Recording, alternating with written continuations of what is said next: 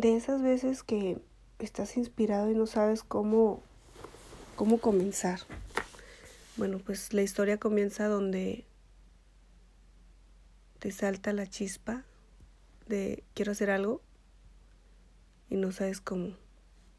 Pero hay algo dentro de ti que te empuja a hacerlo. Un día como cualquiera, en la pandemia del coronavirus, despiertas a las 5 de la mañana con una idea, un deseo y mucha pasión por dentro. Entonces, aquí comienza la historia.